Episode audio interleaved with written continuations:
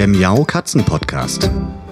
Der Podcast für Katzenfreunde, die ihre Katze wirklich glücklich machen möchten. Erfahre, wie du das Lebensumfeld deiner Katze verbessern und damit auch Probleme vermeiden kannst. Lerne, was deine Katze für ihr Wohlbefinden braucht und lausche schnurrigen Themen für dich und deine Katze. Hallihallo zu einer neuen Folge Katzenpodcast.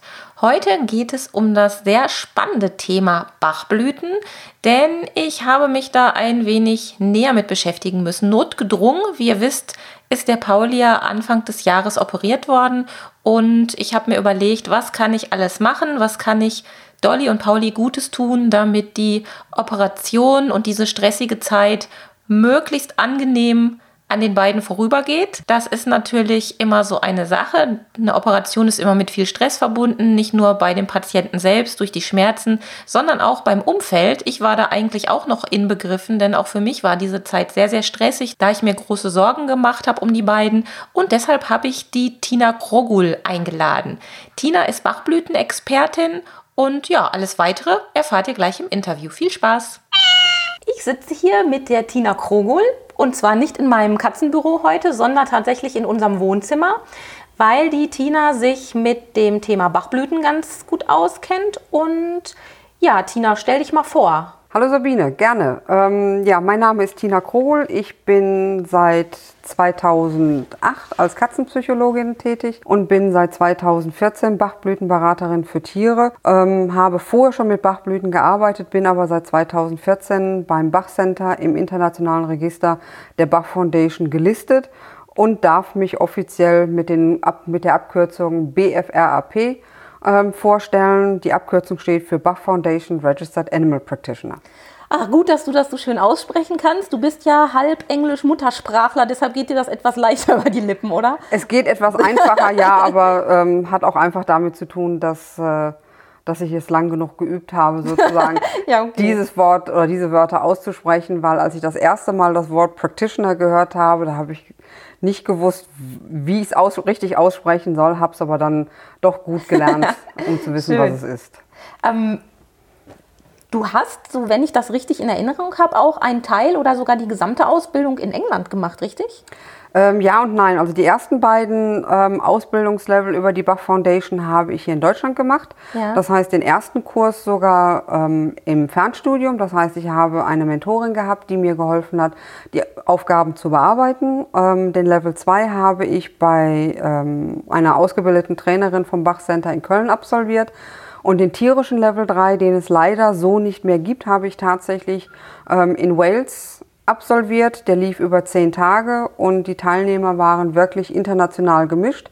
Da war eine Dame aus ähm, Südkorea, beziehungsweise eigentlich aus Australien, die aber aufgrund der Arbeit ihres Mannes aus Südkorea in dem Augenblick kam. Wir haben Leute aus England dabei gehabt natürlich und es war sogar jemand aus Kanada mit dabei.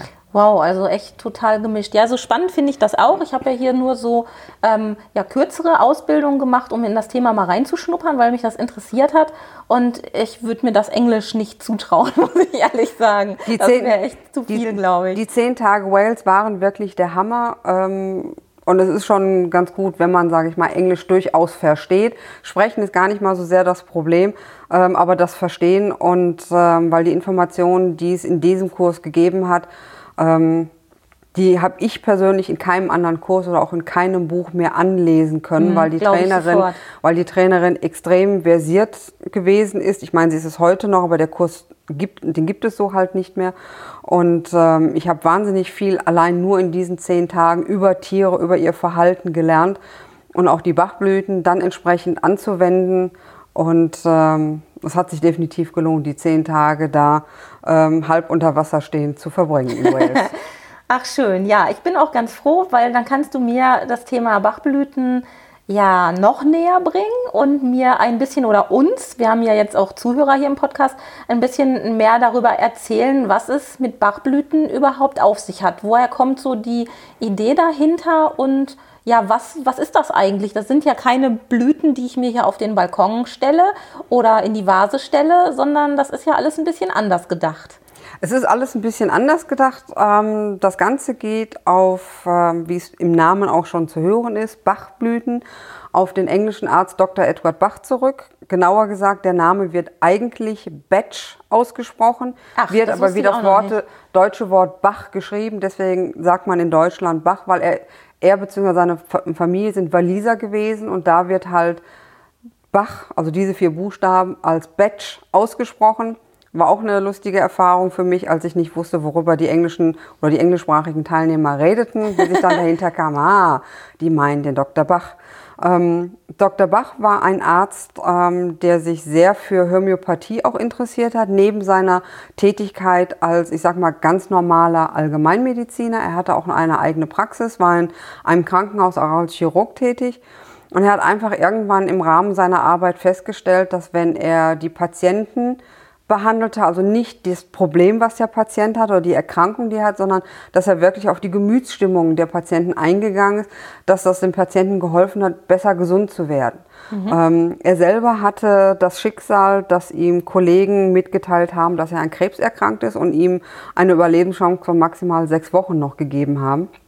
Ähm, als er 1900 wenn ich mich jetzt nicht ganz vergreife, 1936 gestorben ist, ist er 50 Jahre alt gewesen und hat 17 Jahre länger gelebt, als seine Kollegen ihm ursprünglich vorhergesagt haben, weil er hat sich die letzten 17 Jahre seines Lebens mit den Bachblüten beschäftigt. Mhm. Er wollte ein Heilmittel oder Heilmittel an sich finden, die einfach nichts mit pathologischem Material wie irgendwelchen Krankheitserregern zu tun haben, sondern er wollte etwas Reines finden. Deswegen hat er sogar London verlassen, hat sich auf Land, aufs Land begeben und hat dort nach Heilmitteln gesucht, die dem Körper und dem Geist helfen, wieder gesund zu werden, weil er festgestellt hat, ein gesunder und positiv eingestellter Geist kann einen kranken Körper einfach besser hm. heilen, beziehungsweise die Selbstheilungskräfte setzen sich eher frei. Und er hat tatsächlich ähm, um sein Zuhause, was er dort gefunden hat, was heute der Sitz des Bach Centers bzw. der Bach Foundation ist, also Mount Vernon, dort in der umliegenden Natur die 38 Blüten, genauer gesagt 37 Blüten und einmal Quellwasser, dort in der näheren Umgebung gefunden. Und die Blüten werden heute tatsächlich immer noch an den Fundorten, die er gefunden hat, immer noch eingesammelt und von dort aus auch hergestellt. Auch das Bachcenter stellt nach wie vor in kleinen Mengen die Blüten selber her. Die mhm. haben auch einen eigenen Gärtner für den Bereich. Und ähm, ja, Dr. Bach hat einfach ein, mit diesen 38 Blüten ein abgeschlossenes System ähm, fertigstellen können und ist letztendlich kurz nachdem er sagt, ich bin mit meiner Arbeit fertig, ist er verstorben, allerdings nicht an Krebs, sondern an Herzversagen. Erstaunlich, erstaunlich. Aber man muss an der Stelle vielleicht noch mal so einwerfen. Bachblüten sind eben nicht dazu da, um bestimmte Krankheiten zu heilen, das können sie auch gar nicht, sondern die wirken eher wirklich so auf das Wohlbefinden, auf die Psyche, auf Stress, Ängste, diese ganzen Sachen ein. Und deshalb nutzt man ja mittlerweile die Bachblüten auch für die Tiere. Bei Hunden funktioniert das wahrscheinlich genauso gut wie bei Katzen, wenn es da zu besonderen Effekten kommt. Irgendwelche Vorkommnisse, die halt zu Stress führen, sei es Umzug und dergleichen mehr. Das auf jeden Fall, das trifft also zu. Bachblüten wirken auf der emotionalen Ebene. Das heißt, mit Bachblüten kann ich tatsächlich nicht eine körperliche Erkrankung behandeln, sondern ich kann helfen, dem Tier oder auch dem Menschen und selbst Pflanzen wieder in ein emotionales Gleichgewicht zu kommen. Weil Bachblüten sind nicht dafür da, um sozusagen etwas zu steigern, sondern sind dafür da, um etwas, was sich im Negativbereich zu einer bestimmten Blüte befindet, einfach wieder in den neutralen Bereich zu bringen. Und ich habe mir da so ein schönes Bild überlegt, wenn ein Körper, da ist es egal, ob Mensch oder Tier, Bachblüten braucht, ist es wie ein trockener Schwamm, der richtig ausgetrocknet, verknöchert, hart ist. Wenn ich die richtige Blüte oder auch die richtigen Blüten zusammenstelle und mhm. der Körper sie bekommt, wird der Schwamm immer feuchter, dehnt sich immer mehr aus. Und wenn der Schwamm anfängt zu tropfen, hat man das Gleichgewicht wieder erreicht. Und dann ist es auch nicht mehr notwendig zu sagen, ich gebe die Blüten jetzt noch eine gewisse Zeit weiter, sondern dann hat man wirklich einen Punkt erreicht, wo man sagen kann, bis dahin hat mir die Therapie geholfen. Ich beende sie hiermit und dann kann man gucken, wie sich der Schwamm, das heißt der eigene Körper dazu verhält, ob er vielleicht dann doch noch mal ein bisschen Nachschlag sozusagen braucht oder ob er damit wirklich wieder so im Gleichgewicht ist, dass halt die Emotionen und das Psychische so wieder im Gleichgewicht ist, dass auch eine körperliche Erkrankung besser in den Griff zu kriegen ist. Mhm. Therapie ist auch ein schönes Stichwort. Wie werden denn Bachblüten klassischerweise angewendet? Also was bekomme ich da? Bekomme ich da Pasten, Tinkturen, Tropfen? Ich weiß es zwar schon so ein bisschen, aber erzähl mal, was sind so die, die Standards dahinter? Also die Bachblüten an sich gibt es in flüssiger Form. Das heißt, es gibt sogenannte Muttertinkturen, die dann nochmal verdünnt werden in diese Vorratsfläschchen oder auch Stockbottles, wie die gerne heißen, die man in jeder Apotheke mhm. bekommen kann. Nicht immer unbedingt vorrätig, aber die Apotheke ist der richtige Ansprechpartner, um die Bachblüten zu bekommen. Es gibt sie auch als Globuli. Das heißt, diese kleinen weißen Streukügelchen, die aus Saccharose zum Beispiel bestehen. Ich persönlich ziehe die Tropfen einfach vor, mhm. weil bei den Tropfen, sage ich, ist es einfacher, das in ein Tier hineinzubekommen.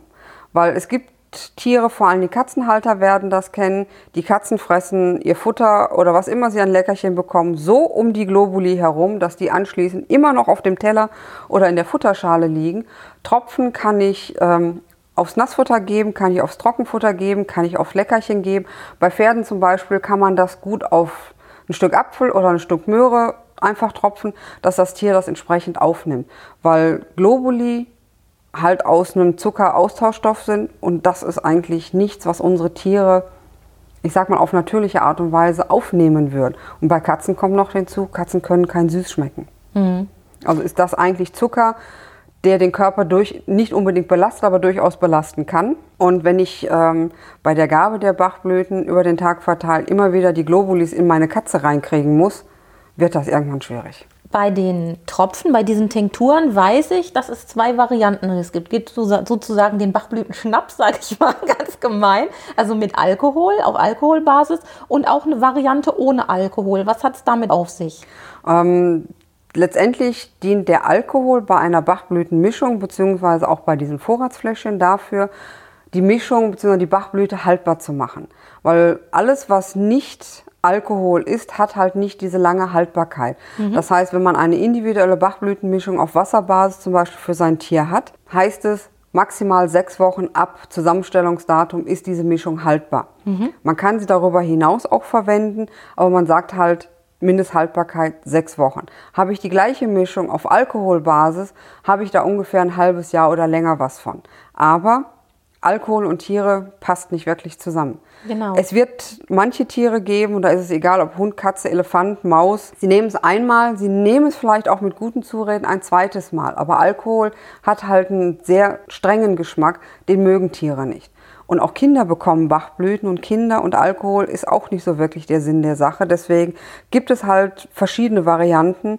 Einmal auf Wasserbasis für Tiere. Es mhm. gibt das Ganze aber auch zum Beispiel mit Glycerin. Dann ist das leicht süßlich. Mhm, okay. Das kann man also auch machen. Ähm, ich habe auch mittlerweile ähm, gelernt, dass Deutschland das einzige Land ist, wo es auch Bachblüten auf Essigbasis gibt. Das wollte ich gerade sagen. Das habe ich nämlich mal vor ein paar Jahren, auch als ich meine Ausbildung da gemacht habe, äh, irgendwie mitbekommen. Hat aber auch eigentlich von, vom Geruch und Aroma eher negative Auswirkungen, wenn man jetzt aber einer Katze haltbar. sowas geben möchte. Aber es macht eine ja, Mischung okay. haltbar. Das, das ist sozusagen der einzige Hintergrund dafür, dass es haltbar gemacht wird. Mhm. Ähm, ich persönlich sehe eigentlich keine Notwendigkeit, Tieren Alkohol, Essig anzubieten, in irgendeiner Art und Weise, weil die meisten Tiere werden es nicht nehmen. Das heißt, heißt auf Wasserbasis, wenn man kontinuierlich so ein 30 Milliliter Fläschchen, so groß sind die äh, Mischungen, die dann entstehen, fertig macht und die tatsächlich regelmäßig über den Tag verteilt gibt, halt, hält so ein Fläschchen auch in der Regel nicht länger als sechs Wochen. Mhm. Weil man hat es dann einfach aufgebraucht, weil diese vier Tropfen pro Gabe, die man hat, es werden meistens fünf, sechs oder vielleicht auch sieben Tröpfchen sein, was nicht das Problem ist. Aber wie gesagt, so ein 30 Milliliter Vorratsfläschchen mhm. hält halt dann tatsächlich auch nur so vier bis sechs Wochen. Das heißt mal zusammengefasst, also wenn ich jetzt ein Problem habe, egal ob ich selbst oder für meine Tiere da Unterstützung möchte, da kommen wir ja gleich noch mal ein bisschen im Detail drauf, ähm, dann geht es erstmal darum zu eruieren, um was für ein Problem handelt es sich, also was für eine, ein, ein Missbefinden ähm, ist da gerade ja das Thema. Und als nächstes muss ich dann entweder selbst oder am besten durch jemanden so wie dich, der sich damit auskennt, die richtigen passenden Bachblüten herausfinden und aus diesen passenden Bachblüten wird dann wiederum aus der Originaltinktur diese spezielle Spezialmischung, die ich dann anwende, hergestellt. Kann man das so sagen? Das kann man so sagen, ja. Damit man mal so grob den, den genau. Ablauf hat. Prima. Wenn ich jetzt anfange, mich ähm, mit Bachblüten selbst zu behandeln oder meine Katze äh, mit Bachblüten versorge, was ist denn da so, so eine Zeitspanne, die ich einplanen sollte, bis es zu einer Besserung kommt. Also nehmen wir mal an, ich habe eine, aus welchen Gründen auch immer, ängstliche Katze hier sitzen ähm, und möchte der ein bisschen helfen und die ein bisschen dabei unterstützen, sich zu entspannen. Und das ist ja dann auch wahrscheinlich so der Fall, dass die Bachblüten nicht das einzige Ding sind, was man dann anwendet und ausprobiert, sondern es ist ja mehr dann auch eine unterstützende Geschichte, die Bachblüten zu geben. So würde ich das zumindest sagen, oder? Also Bachblüten sollten alleine anwenden, kann man machen, bringt aber meistens nicht den gewünschten Erfolg, den man sich vorstellt, sondern sollte immer begleitend Therapiemaßnahmen geben, mhm. dass mit dem Tier entsprechend gearbeitet wird. Vor allem, wenn es sich zum Beispiel um Angst dreht, dass man erstmal eingrenzt, was ist es, was die Angst auslöst und das Tier, sage ich mal, so ein bisschen darauf sensibilisiert, dass das gar nicht so schlimm ist und die Bachblüten als ergänzende Maßnahme einfach dazu nimmt. Wenn ich jetzt mir eine Therapie ausgedacht habe oder mich sogar habe beraten lassen von einem Spezialisten oder einer Spezialistin, und du sagst dann, okay, das und das würde ich jetzt empfehlen als, ähm, ja, als therapeutische Maßnahme, Spieltherapie oder was auch immer man da machen kann. Und ich fange dann an, die Bachblüten zu nehmen. Was ist ein realistischer Moment, wo du sagst, ab dem Moment kann es besser werden und wie, wie lange wartet man da? Kann man da sowas grob sagen? Das ist sicherlich individuell, das ist schon klar, aber gibt es da so eine Faustregel für? Also es ist relativ individuell. Es kommt auch darauf an, wie lange das Tier sage ich mal, in dieser Situation schon mhm. war. Es gibt natürlich Tiere, die tatsächlich nach drei Tagen schon erste sichtbare Veränderungen für den Halter zeigen in ihrem Verhalten. Dann gibt es, sage ich mal, die schweren Fälle, wo es vielleicht tatsächlich eine Woche oder sogar zwei Wochen dauert, bis man selber was sieht. Das Problem ist, dass es oftmals nur kleine Veränderungen sind, die dem Halter vielleicht gar nicht sofort auffallen, weil man beobachtet sein Tier zwar, aber dadurch, dass man das Tier kennt und es jeden Tag sieht, mhm. fallen gewisse Veränderungen nicht sofort auf, obwohl sie da sind, weil jemand, der außenstehend ist oder das Tier nicht so gut kennt und das Tier nach zwei, drei Tagen, wenn man mit den Bachblüten angefangen hat, sieht und sagt, Mensch, das hat sich total verändert. Da denkt man als Halter auch, wie konnte ich nur so blind sein? Aber es sind halt oftmals wirklich nur kleine Veränderungen, kleine Schritte, die das Tier einfach macht. Und deswegen ist es schwer zu sagen, es gibt eine Faustformel, weil wie gesagt, es gibt Tiere, die tatsächlich deutlich nach drei bis vier Tagen schon die erste Veränderung zeigen. Dann gibt es aber, wie gesagt, so die ganz harten Nüsse, wo es eine Woche oder vielleicht sogar zwei Wochen dauert. Ich empfehle eigentlich immer, das Einnahmefläschchen komplett durchzugeben. Wie gesagt, vier bis sechs Wochen hält das Fläschchen mhm. und in der Zeit sollte man auf jeden Fall Veränderungen sehen. Es kann auch natürlich vorkommen, dass es keinerlei Veränderung oder keine sichtbare Veränderung gibt. Dann heißt es aber nicht, dass Bachblüten nicht wirken. Dann ist vielleicht die Mischung nicht hundertprozentig richtig auf das Tier abgestimmt worden, weil das mhm. kann auch passieren, weil das Bachcenter hat mal ausgerechnet, dass es 273 individuelle Bachblütenmischungen gibt. Ja. Und wenn man da mal, sag ich mal, daneben greift, weil die 273 mit 6 Nullen dahinter ist dann doch schon eine größere Zahl, wo es also durchaus passieren kann, dass man tatsächlich mal in die falsche Richtung gegangen ist und ein, zwei Bachblüten falsch ausgewählt hat und deswegen die Gesamtmischung nicht optimal greift, sondern vielleicht etwas langsamer greift. Verstehe. Nochmal zu den Anwendungsfällen, speziell bei Katzen. Wir sind ja hier im Katzenpodcast. Angst sicherlich, Stress, Unruhe würde ich jetzt mal so sagen. Unruhe, Aggression aber auch, ähm, ist also auch durchaus etwas, was mit Bachblüten an, oder wo Bachblüten angewendet werden können. Ähm, aber zum Beispiel auch, gut, das ist jetzt nicht unbedingt auf Katzen bezogen, aber auf Arbeitshunde. Ähm, ich sage jetzt mal so ein typischer Schäferhund oder ein Hütehund, wenn der aus seiner Arbeit irgendwann sozusagen entlassen wird, weil er einfach, ich sag mal, nicht mehr fit genug vom Alter her ist, dem Tier dann bewusst machen, dass es trotzdem noch ein schönes Leben haben kann. Oder bei Katzen, die zum Beispiel aus dem Tierschutz kommen, die schlechte Erfahrungen gemacht haben, weil sie misshandelt worden sind oder weil sie tatsächlich eine Art Wanderpokal waren mhm. und beim x-ten Halter mittlerweile sind. Auch den Tieren kann man mit Bachblüten helfen, dass sie ankommen können. Man kann es aber auch anwenden, wenn ein Tier zum Beispiel vor einer Operation oder nach einer Operation, um einfach mit diesem massiven Eingriff in den Körper besser umzugehen. Was mir da auch gerade einfällt, ist wahrscheinlich auch klassisch. Eine Katze, die eigentlich Freigang genießen darf und vielleicht aus gesundheitlichen Gründen zeitweise Wohnungskatze sein muss oder die vielleicht aus welchen Gründen auch immer gar nicht mehr raus darf. Ähm, das wäre wahrscheinlich auch so eine Situation, wo sich das Leben grundlegend ändert, um die Katze an die neue Situation ähm, ja, heranzuführen und ihr das erträglicher zu machen, diesen Wechsel. Dass die Katze da sozusagen sich ein bisschen besser damit auseinandersetzen mhm. kann, damit sie sozusagen mit ihren Emotionen, ihren Gefühlen einfach ein bisschen besser umgehen kann, um zu verstehen, dass das sozusagen keine Strafe oder was Negatives ist, sondern herausfinden kann, welche positiven Effekte diese Veränderung trotzdem mit sich bringen kann. Mhm.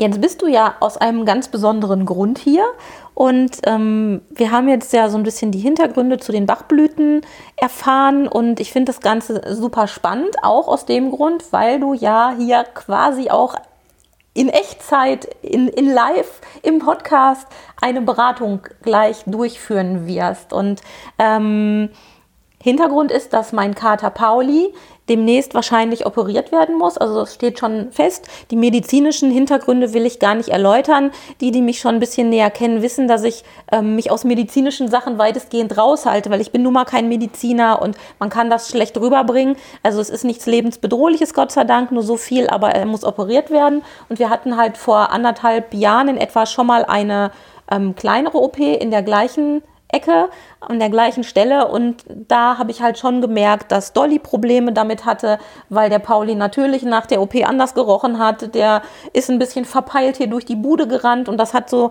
drei, vier Tage gedauert, bis Dolly sich wieder beruhigt hat und bis Pauli sich wieder beruhigt hat. Ich habe natürlich auch gemerkt, das wusste ich aber vorher schon, dass ich selbst Stress damit hatte, weil ich große Sorge hatte um meine Katzenkinder und weil mir das dann natürlich noch doppelt leid tat, dass die Dolly so eine Angst vor Pauli hatte, obwohl die ja eigentlich gesund war, aber die ist ja auch rumgeschlichen, als würde hier ein Geist plötzlich sein Unwesen treiben. Und deshalb habe ich mir halt vorgenommen, die Tina herzuholen, also dich hierher zu holen, um mal zu gucken, um mich wirklich zu beraten aus professioneller Sicht, weil wie gesagt, so ein paar Hintergründe kenne ich durch meine Weiterbildung, die ich selbst gemacht habe. Aber mir ist das dann schon wohler, ähm, wenn ich jemanden da habe, der sich damit auskennt und auch Erfahrungen hat. Und das ist eigentlich so, was wir ähm, dann in der nächsten Podcast-Folge auch ansprechen werden. Ähm, ich will euch also heute nicht, so den Zuhörern heute nicht die äh, volle Dröhnung geben. Wir werden uns also ein bisschen aufteilen. Heute gibt es also quasi nur die Erklärung zu den Bachblüten und vielleicht kannst du ähm, zum Abschluss dieser Folge nochmal gerade schon mal erklären, wie denn der Ablauf klassischerweise ist. Also ich so wie jetzt, ich habe das Problem, dass ich weiß, dass es demnächst eine OP gibt bei einem meiner Tiere, nämlich beim Pauli. Ich habe dich kontaktiert, du bist da. Was ist da so der klassische Ablauf? Du hast mir ja am Telefon schon ein bisschen Fragen gestellt. Ich habe dir ein bisschen erzählt, wie die Situation ist, was meine Sorgen und Befürchtungen sind. Aber was passiert als nächstes? Ich bin schon ganz neugierig, auch wenn es gleich soweit ist.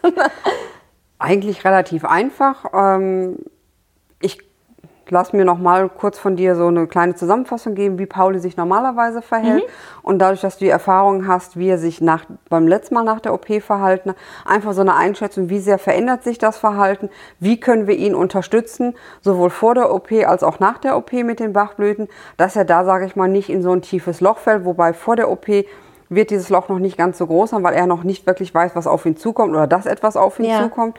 Wobei er wahrscheinlich schon anhand deines Verhaltens, deiner, die Veränderung, die du einfach in deinem Verhalten haben wirst, wenn du weißt, der Termin rückt näher, wird da er schon merken, da stimmt irgendwas nicht. Also ihm da so ein bisschen ja. das zu nehmen und halt nach der OP ihm zu helfen, dass er einfach damit klarkommt, weil eine OP, egal wie groß oder wie klein sie ist, und da ist es auch egal, ob beim Mensch oder beim Tier, es ist ein Eingriff in den Körper und der eigene Körper und damit die eigene Psyche muss damit irgendwo klarkommen, dass etwas verändert worden ist, dass es einen Eingriff gegeben hat. Und da werden wir gucken, dass wir ihn auch da auffangen können, damit er halt das Ganze ein bisschen besser übersteht und ähm, begleiten sozusagen dazu, dass wir Dolly auch eine Maßnahme anbieten können, und, auf die, mir auf auch. die sie auf mir auch eine Maßnahme anbieten, bitte. das, das, das, ja gut, dass ihr beiden letztendlich als begleitende Maßnahme auch ein bisschen was habt, worauf ihr zurückgreifen könnt, damit bei Dolly halt nicht äh, wieder der Eindruck entsteht, da ist irgendein fremdes Tier, das ich nicht kenne. Es riecht anders, es sieht anders ja. aus. Und bei dir einfach, dass du dir nicht ganz so viel ähm, Sorgen darum machst, wie genau. übersteht er das, beziehungsweise wie sieht dann die Heilung nach der OP einfach aus. Ähm, das gucken wir, dass wir das gut in den Griff kriegen. Dass ihr also ein Gesamtpaket habt, dass jeder für sich was hat. Das klingt schon mal sehr beruhigend. Ich weiß ja, weil ich selbst so eine, ja, so, so eine Gluckenkatzenmutter bin, ähm, das ist ganz extrem. Und ähm, ich weiß also jetzt schon sehr gut, wie ich mich fühlen werde. Deshalb bin ich da also wirklich auch froh, dass wir noch ein bisschen Zeit haben, uns darauf vorbereiten zu können. Und ähm, ich habe aber trotzdem noch ein paar paar Fragen. Das ist mir gerade so durch den Kopf geschossen. Wie wichtig ist es für dich als Bachblütenberaterin oder für eine Bachblütenberatung, dass du die Tiere kennst und dass du für die Beratung speziell auch vor Ort mal warst und, und dir selbst ein Bild gemacht hast von der Situation? Also es ist immer gut, das Tier, um das es geht, einfach zu sehen. Ähm, also in, in live, in echt und in ja, Farbe, genau, nicht also, nur auf dem Foto. Richtig, also das, das Tier einfach zu sehen, damit ich sozusagen für mich selber das Gefühl kriegen kann, weil jeder Halter kennt sein Tier. Mhm. Und jeder Halter kann mir natürlich die wichtigsten Informationen geben, weil das, was ich sehe, ist eine Momentaufnahme. Ja. Da es aber darum geht, dem Tier zu helfen, ist das letztendlich tatsächlich nichts anderes als eine Momentaufnahme. Trotzdem ist es für mich wichtig zu verstehen und zu wissen, wie reagiert das Tier normal, unter welchen Umständen lebt das Tier auch. Weil wir als Menschen, wir haben diese Unart an uns, wir erzählen nicht alles. Nicht, weil wir es nicht erzählen wollen, sondern wir kennen unsere Tiere, wir leben mhm. tagtäglich mit denen. Das heißt, gewisse Eigenheiten, die wir toll finden, die wir schätzen, die wir kennen, erzählen wir nicht, weil das ist für uns völlig normal. Ja. Für einen Außenstehenden, der daran aber vielleicht erkennen kann, dass da irgendwas noch hintersteckt, diese Information fehlt. Deswegen macht eine Bachblütenberatung rein übers Telefon oder nur, sage ich mal, in schriftlicher Form wenig Sinn, weil die Wahrscheinlichkeit, mhm. dass die Mischung, die zusammengestellt wird, nicht passt und damit auch gar nicht richtig greifen kann in ihrer Wirkung, sehr, sehr groß ist. Ja. Okay. Das Tier an sich zu sehen, ist auch einfach zu sehen, ist das Tier ein offenes Tier oder ist das Tier insgesamt sehr ängstlich? Weil wenn der Halter mir sagt, das Tier ist sehr ängstlich, kann es sein, dass das Tier ängstlich ist und den ganzen Tag nur irgendwo in der Ecke hockt und wirklich vor Angst zittert. Es kann aber sein, dass das Tier ängstlich ist, weil es draußen mal Krach war oder es hat geklingelt. Das sind mhm. zwei verschiedene Arten von Angst in dem Sinne. Und das zu unterscheiden ist schon wichtig, weil da greifen einfach verschiedene Bachblüten. Schön. Also machen wir schon mal alles richtig. Du bist hier live und in Farbe und wir gucken gleich bei Dolly und Pauli weiter. Ich bin jetzt super, super neugierig, wie wir gleich weitermachen. Und den Zuhörern sage ich für heute schon mal Tschüss und bis nächste Woche, weil dann gibt es den zweiten Teil mit Tina Krogul, die mich zum Thema Bachblüten berät und Dolly, Pauli und mich auf Paulis anstehende OP vorbereitet. Bis dann. Tschüss. Tschüss. Das war eine Folge des Miau Katzen Podcasts von Sabine Rutenfranz.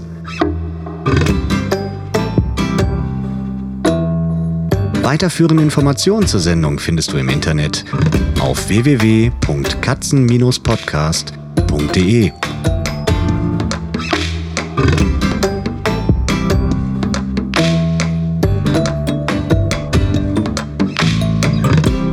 Und jetzt aus die Maus.